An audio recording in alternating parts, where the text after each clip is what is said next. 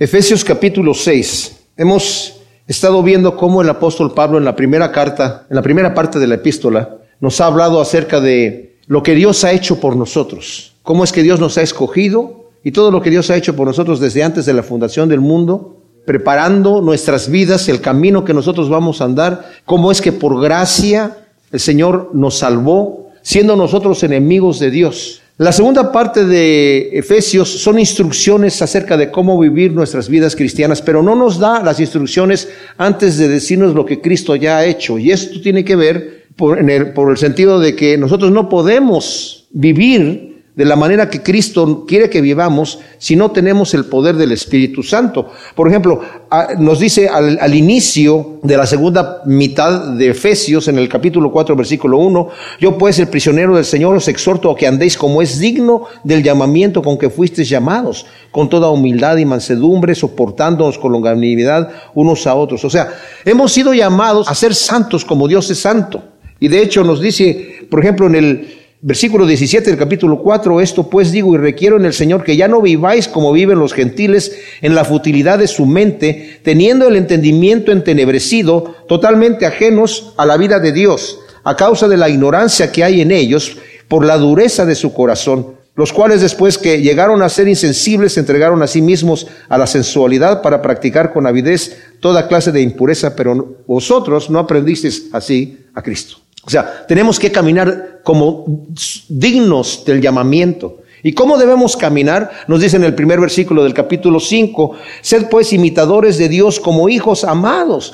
Y, eh, o sea, está muy alto el estándar que el Señor nos pide. Le está hablando a cristianos, le está hablando a jóvenes cristianos, a padres cristianos, a esposas cristianas, a esposos cristianos, supuestamente a alguien que ya le ha entregado su vida al Señor. Pablo no está tratando de hacer una modificación, digamos, social. No está escribiendo un libro a la sociedad. De hecho, Pablo, Pablo estuvo preso, pero no estuvo preso porque estuvo en contra del, del gobierno romano, estuvo preso por causa del Evangelio. De hecho, en el libro de Hechos lo vemos, ¿verdad?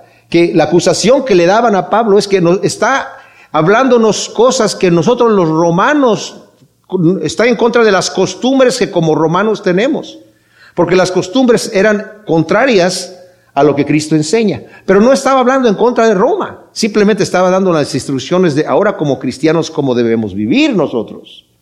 El imperio romano, como ustedes saben, no fue destruido por una guerra o por una batalla o por otro imperio mayor que, que vino y lo conquistó.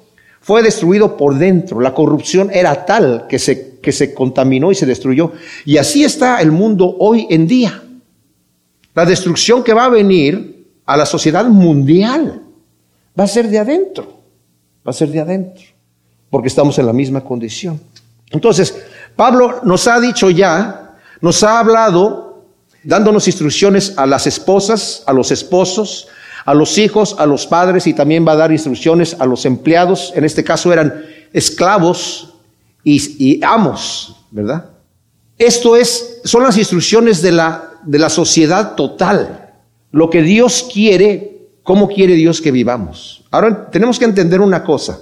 Nos ha hablado, y ya lo vimos anteriormente, que nos habla del Padre no como una figura copiada que Dios está copiando de nuestra sociedad o de cómo somos nosotros. ¿Qué quiero decir? Se, utiliza la palabra eh, que utilizamos figuras antropomórficas, que eso quiere decir que le atribuimos a Dios cualidades humanas, el brazo, la diestra de Dios, los ojos de Dios, la espalda de Dios, los pies de Dios. No tiene pies, no tiene ojos, no tiene oídos, no tiene mano derecha y mano izquierda. Pero esas son figuras antropomórficas que utilizamos eh, hablando, atribuyéndole a Dios cosas nuestras para que nosotros podamos entender lo que la palabra de Dios nos dice. Pero la figura del Padre no la está copiando Dios de nosotros, nosotros la estamos copiando de Él.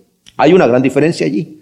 Pero otras cosas que sí vemos nosotros, y lo vamos a ver aquí, es que el Señor, Dios mismo, nos da el ejemplo de cómo debe ser el esposo, porque Él es el esposo de la iglesia.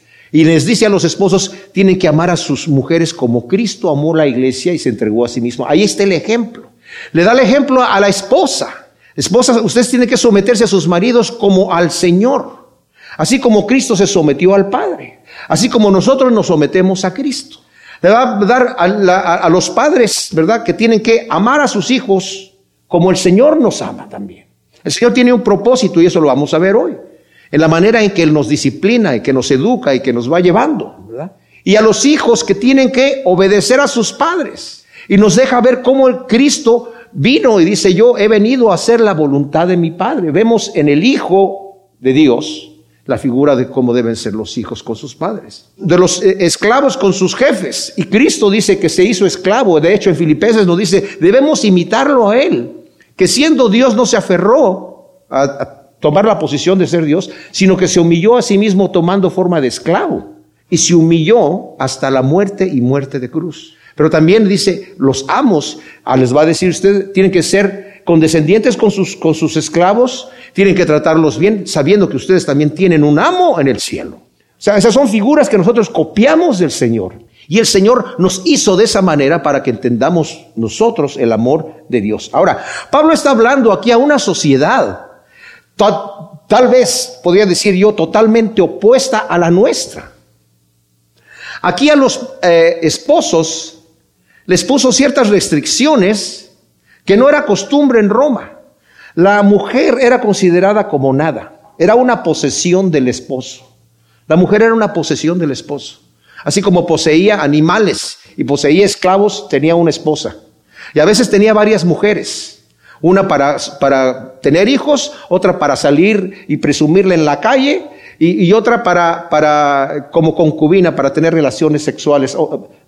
Era, era lo normal en aquel entonces en Roma. Entonces, cuando Pablo está diciéndole al esposo que ame a su esposa, como Cristo amó la iglesia, era rarísimo en la sociedad, era como decirle a la gente, los amigos le dirían, ¿qué te pasa, amigo? ¿Por qué tratas así a tu mujer? Porque soy cristiano y he conocido a Cristo y he conocido un nuevo valor. A las esposas, que se sometan en amor a sus esposos, que se sometan unos a otros. También era, era, algo que aunque la mujer estaba obligadamente sometida al esposo, aquí era una, un sometimiento voluntario por amor. Cuando le dice a los padres que tienen que amar a sus hijos y tienen que educarlos, los hijos eran una posesión, como les dije la vez anterior, cuando nacía el niño lo ponían delante a los pies del padre, ponían el bebé a, los pies del padre. El padre tenía autoridad total legal por Roma de hacer lo que quisiera. Los hijos eran una molestia. Así lo veían. Pero bueno, ya nació el hijo. Y si el padre estaba, lo veía, y, se inclinaba y lo tomaba, el hijo permanecía.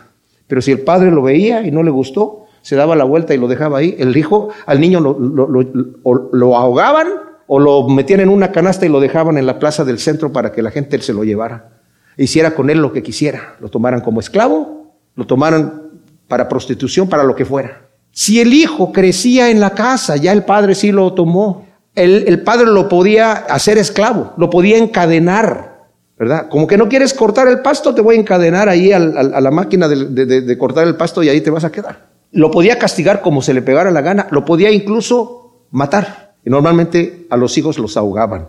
Y era legal. Entonces cuando el padre está amando a su hijo, le están diciendo a sus amigos, ¿qué estás haciendo? ¿Verdad? Por eso criticaban a Pablo, nos está dando costumbres que no son, no son las costumbres que nosotros tenemos aquí. Ya vimos nosotros varias cosas de los padres y de los hijos, pero Quiero que entendamos esto.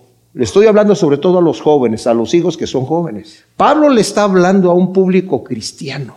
Este mandamiento no tendría sentido para jóvenes que no son cristianos, que no les interesa seguir las cosas que Dios ama, dice aquí, para vivir unas vidas rectas. Le está diciendo a los hijos que ustedes tienen que someterse a sus padres, tienen que obedecerlos, tienen que obedecerlos. Y saben una cosa, a veces en nuestra sociedad hoy en día, esto se está cada vez quitando, se está, están tratando, y ya lo están haciendo, de que los padres tengan menos control sobre sus hijos, de que definitivamente yo les leí esto y lo voy a volver a leer porque leyéndolo lo recordamos. El nuevo Concilio de Educación e Información Sexual de los Estados Unidos en 1964 determinó dar educación sexual en las escuelas, que eso se está dando hoy en día.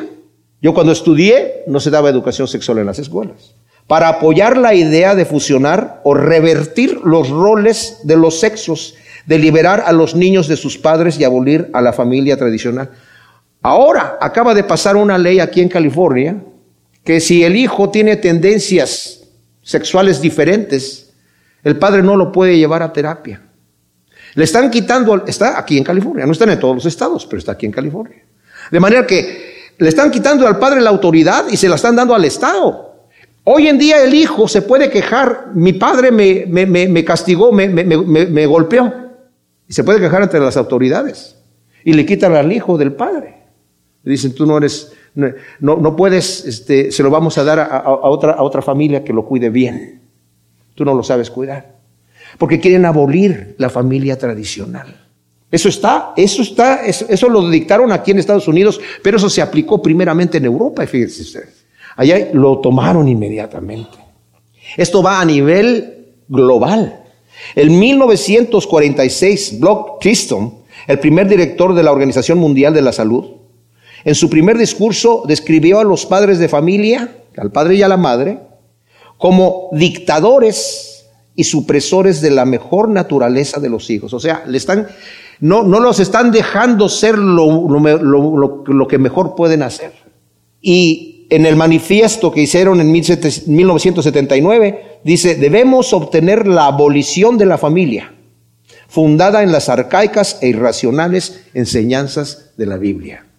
Eso está ahora legalmente, fue algo que se dijo en 1979. Como les dije también, hace poco tiempo, hace como unos tres semanas, no más de un mes, salió en un artículo en el London Times, las tarjetas del Día de las Madres son neutrales en cuanto a género sexual, quitando la palabra madre o haciéndola neutral en cuanto al género.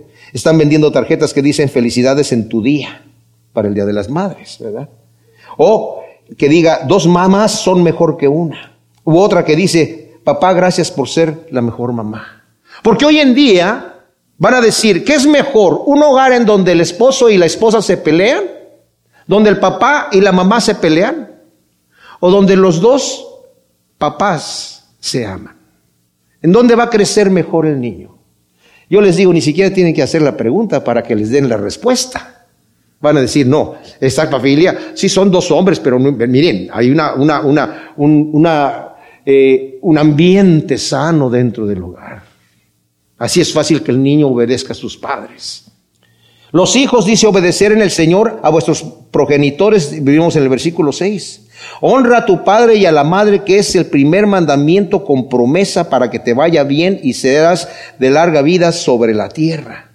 O sea, cuando nosotros leemos en la lista, que, y es, y es hasta tremendo, ¿verdad? Que, que está, está en, la, en la lista de Romanos 1, en donde nos habla de las perversiones que van a venir cuando el hombre le ha dado la espalda a Dios. Nos dice el versículo 18, la ira de Dios, el capítulo 1, está siendo manifestada desde el cielo contra toda impiedad e injusticia de los hombres que detienen con injusticia la verdad. Porque ellos, conociendo a Dios, lo conocieron, lo que de Dios se conoce, les es manifiesto, y ellos con injusticia, ¿qué es lo que está pasando hoy en día, mis amados? Detienen con injusticia la verdad. Conocen a Dios. Dice, lo que de Dios es invisible. ¿Qué es invisible de Dios? Su poder, su deidad, y su naturaleza no la vemos. Se hace visible por medio de las cosas hechas de modo que no tienen excusa. Yo si yo veo un automóvil no puedo decir este automóvil se creó así solo. Tuvo que haber algún ingeniero que diseñó toda la mecánica que está allí. Y puedo ver, tengo que haber una fábrica que lo manufacturó por medio de las cosas hechas. Y nosotros, cuando estamos viendo nosotros, mis amados, la tecnología que el Señor ha puesto en, el, en, los seres vivos en general, es súper alta tecnología. No sé cuántos de ustedes vieron esa película de Nacho Libre, ¿verdad? Pero sale ahí un tipo que se llama Esqueleto. Dice, eh, dice, yo no creo en Dios, yo creo en la ciencia. En inglés dice, I don't believe in God, I believe in science como si la ciencia estuviese demostrando que Dios no existe. No puede hacer la ciencia eso. Es lo que la Biblia le llama la falsamente llamada ciencia. Y todos esos valores los están metiendo a los hijos. A los hijos les están enseñando en nuestras escuelas. Es en donde les están dando esos valores. Por eso cuando vemos el tema de los padres y de los hijos aquí, los hijos están en tu casa o en mi casa un 75% de su tiempo. En la iglesia están por muy poco tiempo y en la escuela por más tiempo. No podemos dejar a nuestros hijos que toda la educación cristiana se la den en la iglesia. No es suficiente. Esa no es la voluntad de Dios. La voluntad de Dios, como la vamos a leer aquí en el versículo eh, 4, los padres no provoquéis a ir a vuestros hijos, sino criadlos con disciplina e instrucción del Señor. O sea, somos nosotros. Y cuando le habla a los padres ahí, vimos la vez pasada, utiliza la palabra padre, diferente a la palabra padres en el versículo 1. Cuando utiliza la palabra padres en el versículo 1 se refiere al padre y a la madre. Cuando utiliza la palabra padre en el versículo 4 es la palabra pater, que significa exclusivamente el padre. Claro que la madre también tiene que ver, pero el padre es ah, el, el responsable. Una pregunta. Si tu hijo no va a la iglesia, no puede ir a la iglesia, si tú vivieras en un lugar en donde no puedes ir a la iglesia, si aquí en Estados Unidos nos prohíben reunirnos, que eso ya viene pronto, la persecución contra la iglesia ya está. Somos hechos un blanco de eso. Les voy a leer un artículo que saqué ayer de Fox News. Temprano en la mañana apareció y después lo quitaron, pero ya saben ustedes que uno se puede meter. Lo grabé de cualquier manera y volví a entrar y lo imprimí, lo traduje. Lo traduje así mecánicamente, pero más o menos se va a entender, ¿verdad? Que dice, este, lo que cuesta ser cristiano hoy en día, si vamos a, a poder permanecer siendo cristianos legalmente en este país, o en cualquier otro país, pero por lo menos en este país, porque la persecución ya empezó. Y eso son un algo que yo leí, hay muchos otros artículos y noticias que han salido impresionantes. Eh, pero si, si tú no pudieras ir a la iglesia, si tu hijo no puede ir a la iglesia, te estoy hablando a ti, padre de familia, ¿qué tan sacerdote has sido en tu casa? ¿Qué valores le has entregado a tu hijo espirituales? ¿Qué ejemplo han podido seguir tus hijos de ti? Porque esa cuenta se la vas a entregar al Señor. A mí no ni a tu esposa, ni a tus hijos, ni al gobierno. Se la vas a entregar a Dios. ¿Qué es lo que has hecho con tu hijo espiritualmente? Dice la escritura, la tenemos por poco tiempo, mis amados, en Hebreos capítulo 12, del versículo 7 bueno, cinco. Habéis olvidado la exhortación que como a hijos se os habla diciendo, hijo mío, no tengas en poco la disciplina del Señor ni desmayes cuando seas reprendido por él, porque el Señor al que ama disciplina y azota todo aquel que percibe por hijo, que recibe por hijo. Permaneced bajo la disciplina, pues Dios está tratando como a hijos, porque ¿qué hijo es aquel al que el Padre no disciplina? Pero si quedáis sin disciplina, de la cual todos han llegado a ser partícipes, entonces sois bastardos y no hijos. Además, nosotros hemos tenido a nuestros hijos, a nuestros padres naturales, los cuales nos castigaban y, nos, y los respetábamos. No hemos de someter con mucha más razón al Padre de los Espíritus y vivir, porque ellos en verdad nos castigaban, fíjense lo que dice, ¿qué? Por pocos días tenemos a nuestros hijos por un rato nada más. Y se van. Crecen, se fueron y como quedaron, quedaron. Como los moldeamos, se moldearon. Y si no los moldeamos nosotros, los moldearon otras personas. Si nosotros no les enseñamos los valores en la casa, lo van a aprender de otro lado. Si nosotros no tuvimos la, paciencia para, escucharlos. Yo sé que los hijos siempre, ellos nos van a probar. nosotros fuimos niños también y probábamos hasta dónde yo puedo, cuáles son los límites. ¿Cuáles son mis límites? ¿Qué tanto me ama mi papá? ¿Qué tanto me ama mi mamá? ¿Me escucha? Como le preguntaron a un niño, oye, ¿tu papá? Eh, ¿vives con tu No, mi papá no vive aquí, mi papá viene solamente a dormir aquí. Porque cuando llega, él viene con sus propios asuntos, ya llegó cansado y él... los hijos en ese momento son un estorbo. Y, tal vez te dices, ah, ¿qué quieres, hijo? Esta cosa, sí, ¿qué más? Con, con tu pura expresión estás diciendo, dímelo rapidito y al punto porque me estás molestando. Está bien, nuestros hijos, si no se someten, hay que enseñarles con amor que se tienen que obedecer. Pero, hijos, para terminar con los hijos, en la lista de Romanos, en donde está diciéndonos allí, ¿verdad? Todo, todo los, lo, malo que, que, van a hacer en esta lista, ¿verdad? Donde dice eh, que por no tener en cuenta a Dios. Dios los entregó a una mente reprobada para hacer cosas que no convienen. Y fíjese todo lo que dice aquí, estando testados de toda injusticia, perversidad, avaricia, maldad, colmados de envidia, homicidio, contienda, engaño, malignidad, murmuradores, detractores, aborrecedores de Dios, insolentes, soberbios, jactanciosos, inventores de males. Y ahí pone, desobedientes a los padres. Wow, dentro de esa lista tan tremenda. Necios, desleales, sin afecto natural, despiadados, quienes habiendo entendido el pronunciamiento de Dios que los que practican tales cosas son dignos de muerte, no solo las hacen, sino que también se complacen con los que las practican. En la lista en segunda de Timoteo, Pablo le dice, en los posteriores días van a venir hombres soberbios y van a estar, también incluye, desobedientes a los padres. Pero nosotros padres, ¿cómo estamos educando a nuestros hijos? ¿Los estamos educando en la disciplina del Señor? Dice, nuestros padres nos disciplinaban para lo que ellos pensaban que era bueno. Eso estamos hablando de padres que les interesan sus hijos. No que los disciplinan y los disciplinan normalmente equivocadamente o en el momento equivocado. Porque nuestros hijos nos irritan cuando nos desobedecen o cuando se portan mal. Pero ese es el, peor momento para disciplinarlos. Necesitas enfriarte. Necesitas enfriarte. Y cuando ya estés frío, entonces puedes disciplinar a tu hijo. Pero lo disciplinas para su provecho.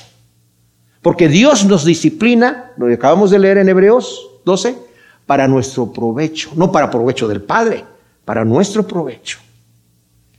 Padre, ¿te interesa tu hijo? Está bien, tu hijo te va a hacer preguntas que, de repente son preguntas tontas, porque está bien. Tienes que, tienes que dejarlo ser como es y no desesperarte cuando te pregunta o cuando le sale alguna cosa. ¿Te interesa gastarle el tiempo, tener la paciencia y delante de Dios pedirle a Dios sabiduría para saber cómo tratar a tu hijo. Tú eres el pastor de esa familia. Ese es tu primer ministerio y tu primer responsabilidad. Quieras o no quieras. Estoy diciendo, está hablándole aquí a gente cristiana. Porque si no eres cristiano, pues entonces ni para qué, ¿verdad? Cierra la Biblia, ¿verdad? Y te vas enojado de aquí porque no hay nada más que hacer. Pero al padre cristiano le está diciendo aquí, padre, tú tienes que tomar en cuenta esta situación porque es importante. Y es importante porque vas a dar cuentas delante de Dios. Si tú gastaste el tiempo con tu hijo, aunque tu hijo no te entienda en el momento, ten la seguridad que te lo va a agradecer por todo el tiempo. Te lo va a agradecer. Eventualmente tú te va a decir gracias papá porque tomaste el tiempo para, para mostrarme estas cosas. Para decir, mostrarme lo que es realmente valioso. Entonces, ahora leemos en ah, el versículo 5 eh, de Efesios 6, Efesios 6, 5 nos dice, los siervos obedecer a los señores según la carne, con temor y temblor, con sinceridad de corazón como al Mesías, no sirviendo al ojo como a los que procuran agradar a los hombres, sino como siervos del Mesías, haciendo la voluntad de Dios desde lo íntimo del ser Servid con buena voluntad como al Señor y no a los hombres, sabiendo que cada uno según lo bueno que haga, esto obtendrá del Señor, sea esclavo o sea libre. Ahora, nos está hablando aquí, fíjense, esto es importante, está hablando Pablo a los esclavos. Y podemos pensar, ¿por qué no el Señor abolió la esclavitud desde el principio? ¿Por qué Pablo no dijo esclavos? ¿Saben qué? Esto es de la esclavitud. No, no, no, no. Bueno, obviamente no iba a ser una revolución Pablo eh, social. Eventualmente, les voy a decir una cosa, el cristianismo fue el que arregló los valores. La mujer era un cero a la izquierda, era nada, era considerada como un, uno de los, otro esclavo más. Pero el, el evangelio le dio su dignidad, poniéndola a la altura del hombre. El hombre es la cabeza de su hogar y por lo, la responsabilidad que tiene, esa autoridad que le dio Dios, es una autoridad con responsabilidad y va a entregar cuentas el que tiene más autoridad. Eso es importantísimo que lo entendamos.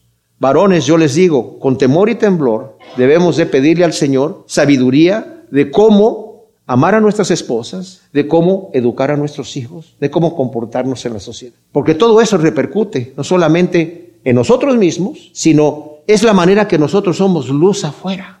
Ahora, aquí también el Evangelio eventualmente hizo que se aboliera la esclavitud, pero eso no fue sino hasta el siglo XVIII, XIX.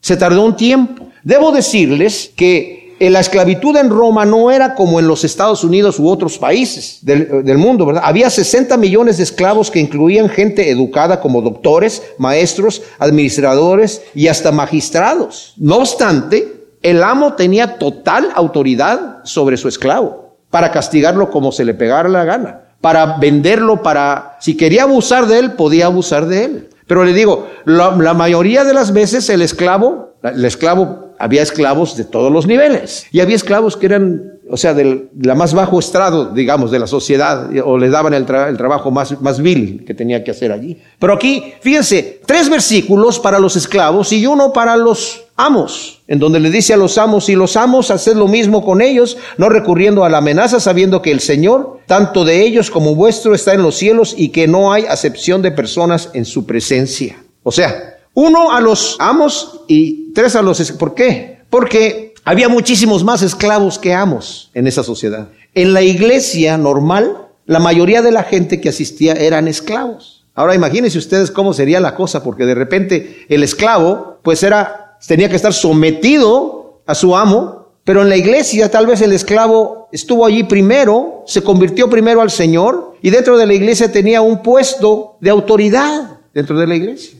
Y el amo dentro de la iglesia tenía un puesto de servicio y ahí se revertían los roles. Interesante. Pero nuevamente, o sea, como dije yo, querer abolir de inmediato la esclavitud iba a ser un movimiento contra Roma, político, lo hubieran visto así. No creo que el Evangelio ayudó en esto, pero a lo mejor sí. Muchos de los emperadores siguientes empezaron a liberar, a liberar esclavos, a liberarlos, a liberarlos. Y Pablo también le dice a los esclavos, sométanse, sí, pero si pueden liberarse de la esclavitud, mejor. ¿Cómo se liberaban? O sea, había gente que de repente decía, yo vivo mejor aquí, con mi amo, porque me da de comer bien, es un buen, me trata muy bien, o sea, estoy, eh, vivo bien.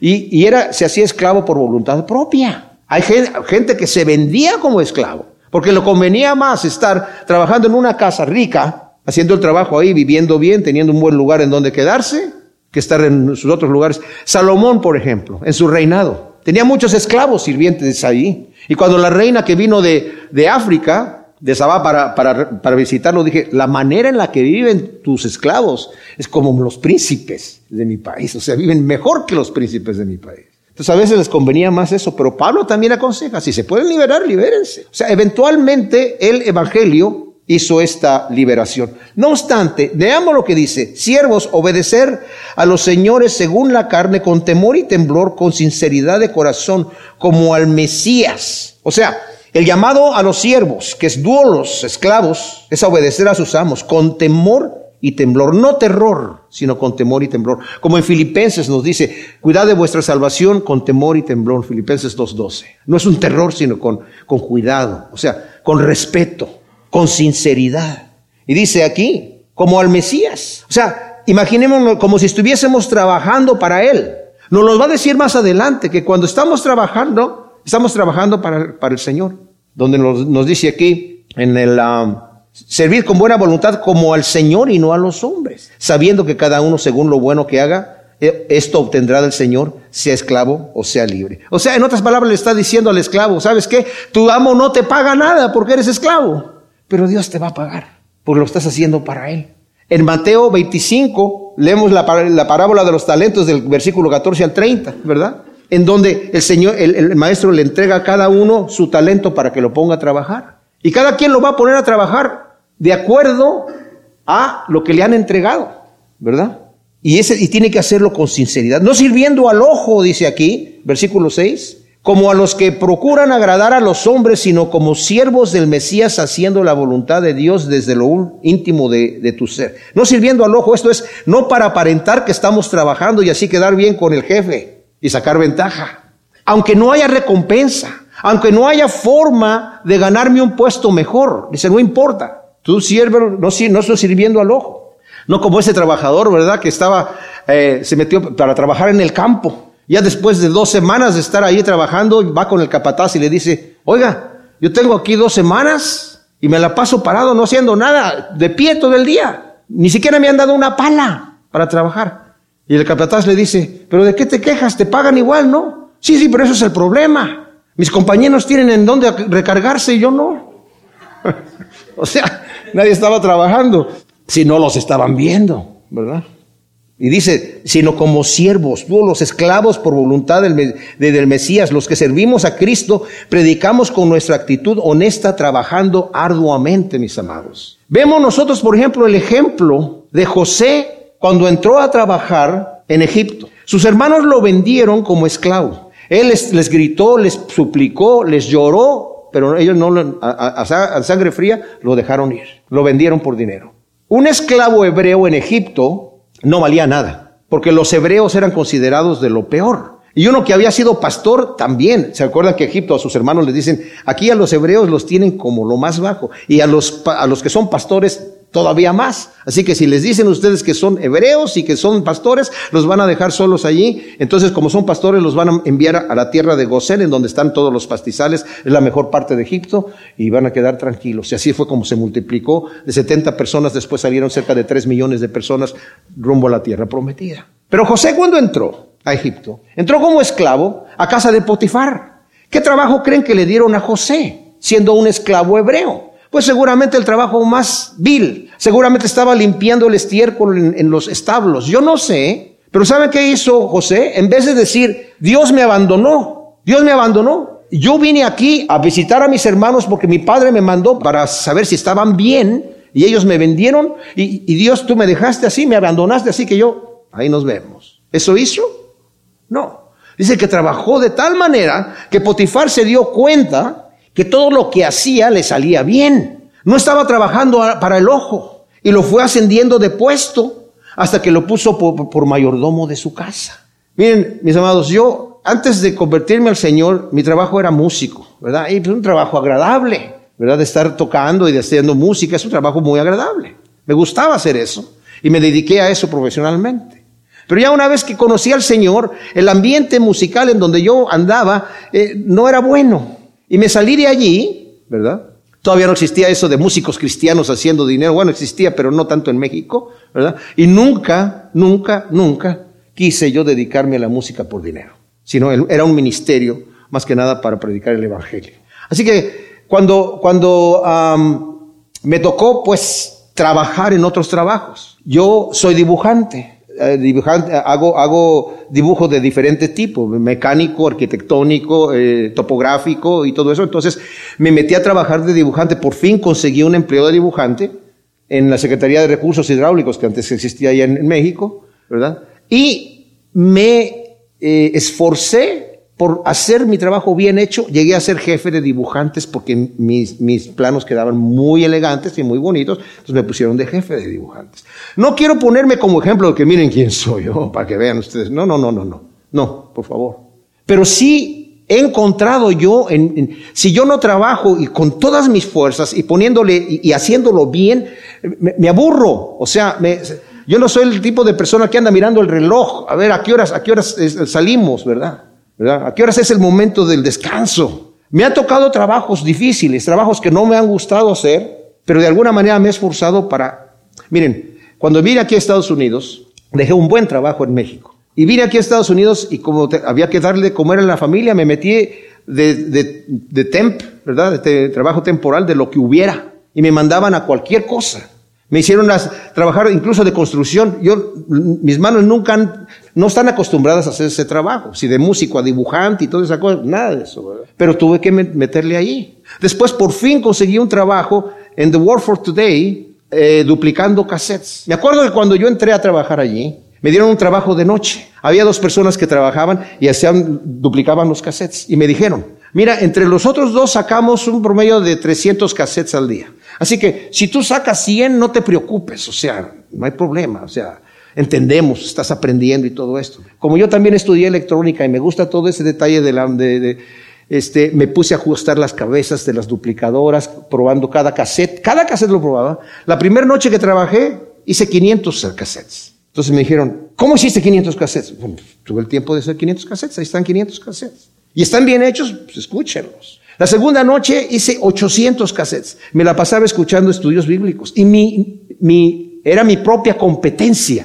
Tenía dos máquinas trabajando y en eso se me iba el tiempo rapidísimo. Bueno, me, sucedió al en contra, me, pasó porque eh, todos los, los otros dos trabajadores dicen, las quieres hacer sentir mal, ver mal, ¿verdad? Y ya me iban a correr. Entonces hablé con el amigo que me consiguió el trabajo para que hablara con el jefe y le dijeron, oye, este, este, no, al final terminé yo, ya me pasaron al día. Después me pasaron, después de un viaje que hice por un mes para predicar el Evangelio en Guatemala, cuando regresé, no, pues ya tenían otras personas allí, ¿verdad?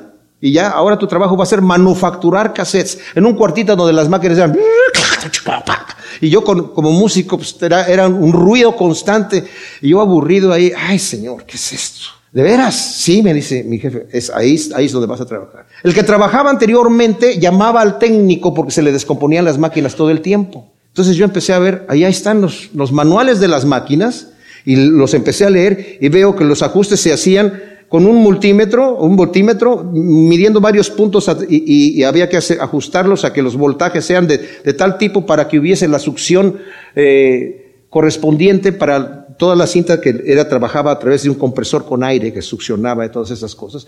Entonces arreglé todos los voltajes ahí. Pasaron como dos meses o tres meses y mi jefe me dice, oye, ¿no se te han descompuesto las máquinas? No. ¿Cómo si el otro, cada, cada, era, era, cada semana tenía que venir el técnico aquí a arreglarla? ¿Cómo a ti no se te descompone? No, es que ahí están los manuales y yo me puse a leerlos y me puse a trabajar así. O sea, ¿a qué voy con esto, mis amados? Como digo, no me quiero poner así, ay, el ejemplo, pero yo era como que me desafiaba a mí mismo y se me iba el tiempo y, lo, y, ¿saben qué? Ahí fue donde el Señor me mostró esto. Estás trabajando para mí, no para nadie más, no para el ojo, para mí. Entonces yo lo hacía para el Señor y había una satisfacción, como cuando nosotros hacemos algo para el Señor, sea lo que sea ir al banco de comida y entregar los alimentos, predicar el Evangelio a una persona, salir, ayudar a alguien que está necesitado. Ustedes saben que se siente un gozo, después una satisfacción que Dios te dice, buen siervo y fiel. Pues mis amados, les digo una cosa. Lo que nosotros hagamos en nuestros trabajos físicos, aunque no sea necesariamente predicar la palabra, dice, Dios te lo toma en cuenta como si lo estuvieras haciendo para Él. Así que cuando estés trabajando, cuando estés estudiando, haciendo lo que tengas que hacer, hazlo para el Señor. Así lo hizo José. Y lo subieron hasta el punto en donde llegó a ser segundo de Faraón. Es más, Faraón le dijo, toma mi anillo, tú vas a gobernar aquí, yo solamente continúo con el título de Faraón. Pero aquí ni los perros van a ladrar sin tu permiso. Entonces, Servid con buena voluntad como al Señor y no a los hombres, sabiendo que cada uno según lo bueno que haga, esto obtendrá del Señor, sea esclavo o sea libre. Si nos vamos, por ejemplo, a la carta de Colosenses en el capítulo 3, que es una carta muy parecida a esta, le dice a los siervos, siervos, obedeced en todo a vuestros señores según la carne, no sirviendo al ojo como los que agradan a los hombres, sino con sinceridad de corazón temiendo al Señor Cuanto hagáis, hacedlo de corazón como para el Señor y no para los hombres, sabiendo que del Señor recibiréis la recompensa de la herencia.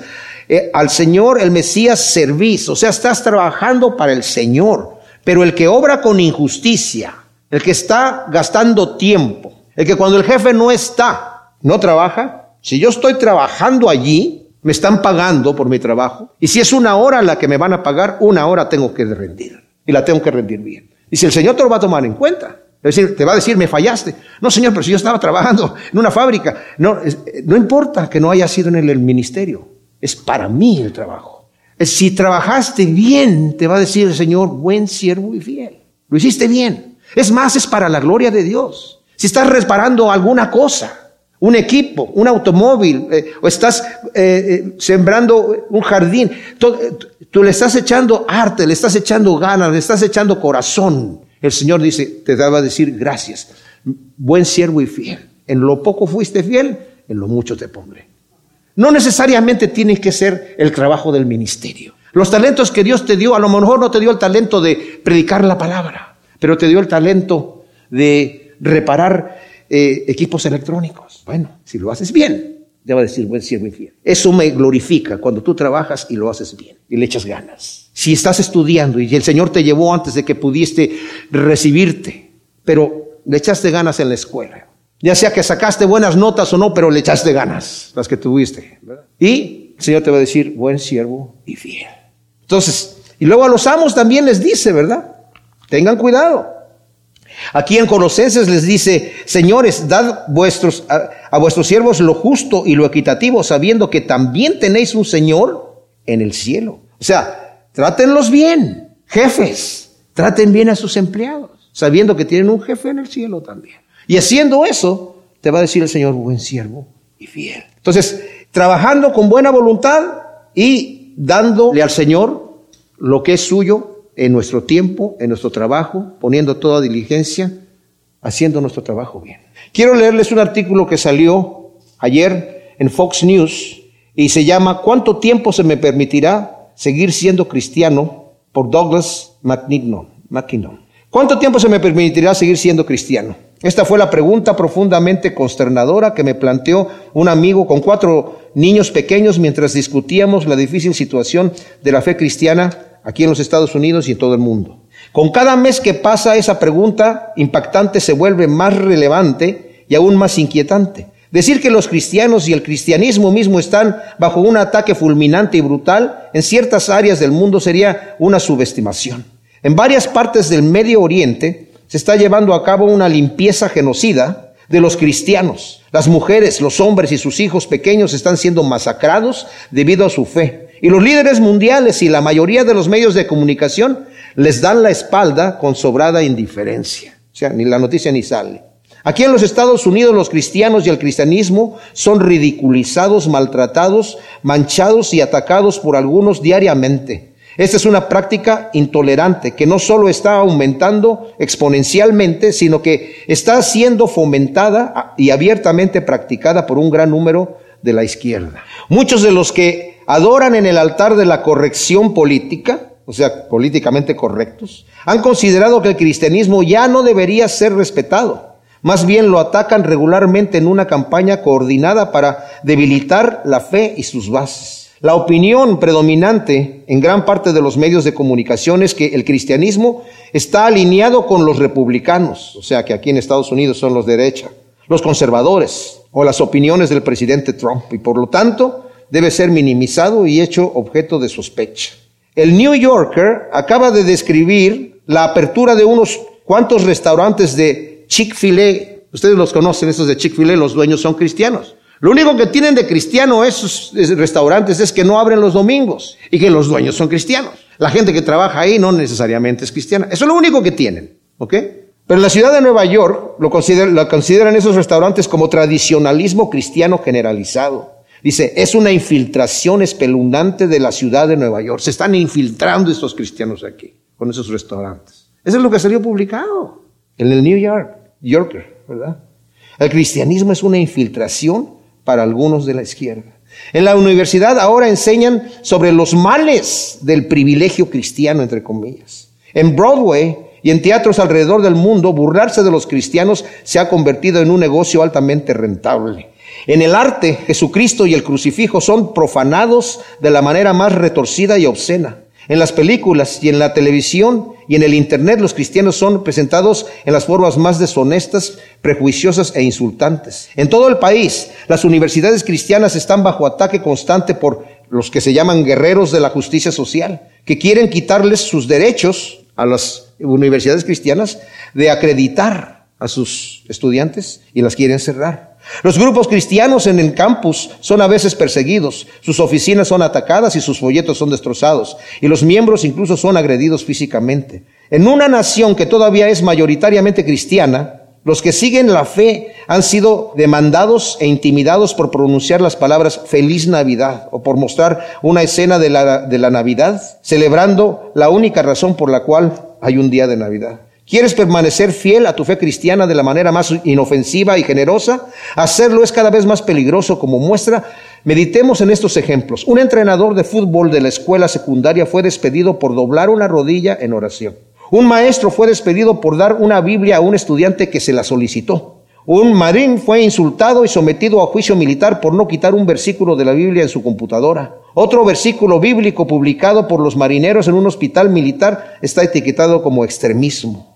Yo personalmente sigo siendo ridiculizado, dice el escritor, por escribir y hablar sobre una visión que tuve sobre los 40 días después de la resurrección. Si usted es un cristiano practicante en los Estados Unidos y se abre al respecto, usted, su congregación y su organización se convertirán en un blanco de ataque de algún tipo. Es solo cuestión de tiempo. Irónicamente, en algunas formas muy reales y siniestras, es como si nos estuviéramos transportando de vuelta a la antigua Roma.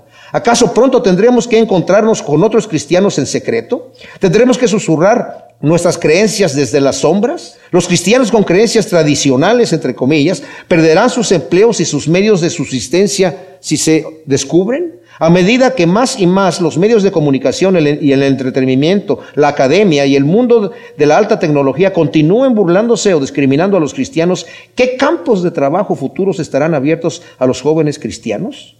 ¿Serán los niños cristianos eventualmente obligados a renunciar o negar su fe para conseguir un trabajo y proveer a sus familias? Como cristiano, realmente tengo el más profundo respeto por cada fe. La inmensa mayoría de las personas de las diferentes religiones están por el bien y tratan de seguir la regla de oro. Haz a los demás como te gustaría que te hicieran a ti. ¿Por qué tantos de la izquierda en los medios de comunicación el entretenimiento y la academia no practican lo más simple, amoroso y humano de las reglas cuando se trata de la fe cristiana.